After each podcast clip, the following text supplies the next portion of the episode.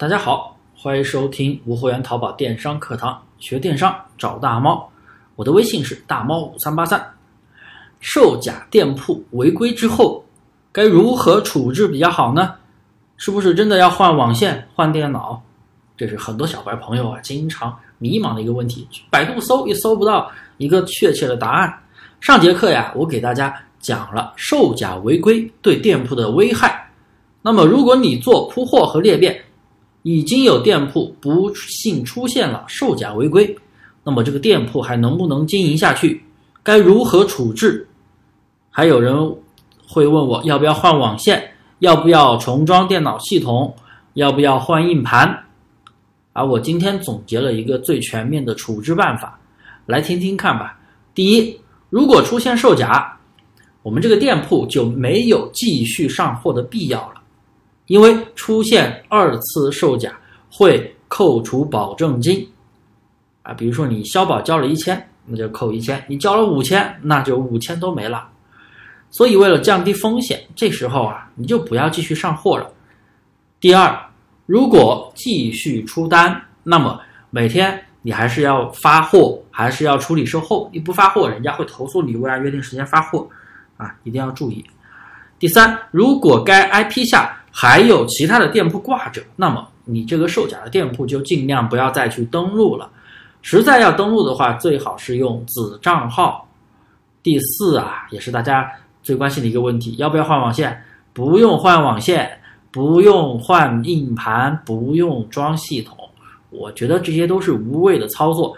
这个店你只要不要再挂在这个 IP 上，啥事没有。要不然就是浪费时间和金钱。第五，千万不要让店铺被释放。什么意思呢？如果你的店铺一个宝贝都没有，那么放了连续五个星期以后，你的店铺基本上就是处于一个释放的状态。你要重新再开，那就要点击重新激活，可能还要重新扫脸认证。但是如果你的店铺出现了售假违规，被释放了，你再点激活的话是激活不了的。所以我们一定要保证店铺里边有宝贝。你不想开这个店了，暂时要放一放着的话，你就留一个、两个宝贝、五个宝贝都行。千万不要全部宝贝都下架，全部宝贝都删除，千万不要这样。你可以把图片空间都删除啊。第六，店铺放一整年之后是可以继续运营的啊。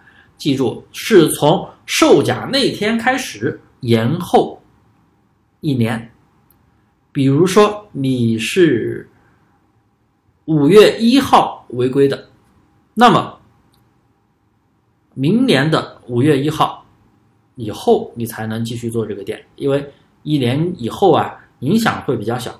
当然年底到十二月三十一号的时候，年底它这个分会清零，但是并不代表你的降权影响会清掉，不会啊，那个时候要等。完整的一年，那时候的影响就会小很多。好了，那么关于售假店的处理，我就总结到这里。大家可以以我今天说的为准，这些都不是我胡说，就是我们做了这么久的淘宝得出来的一些经验啊，全都是我实际分享的一些经验。你在百度上是都搜不到的啊，只有在喜马拉雅这里首发，第一次能听到。那么您听完是不是茅塞顿开呢？好了，大家有任何疑问可以添加我的微信大猫五三八三大猫五三八三，有问必答哦。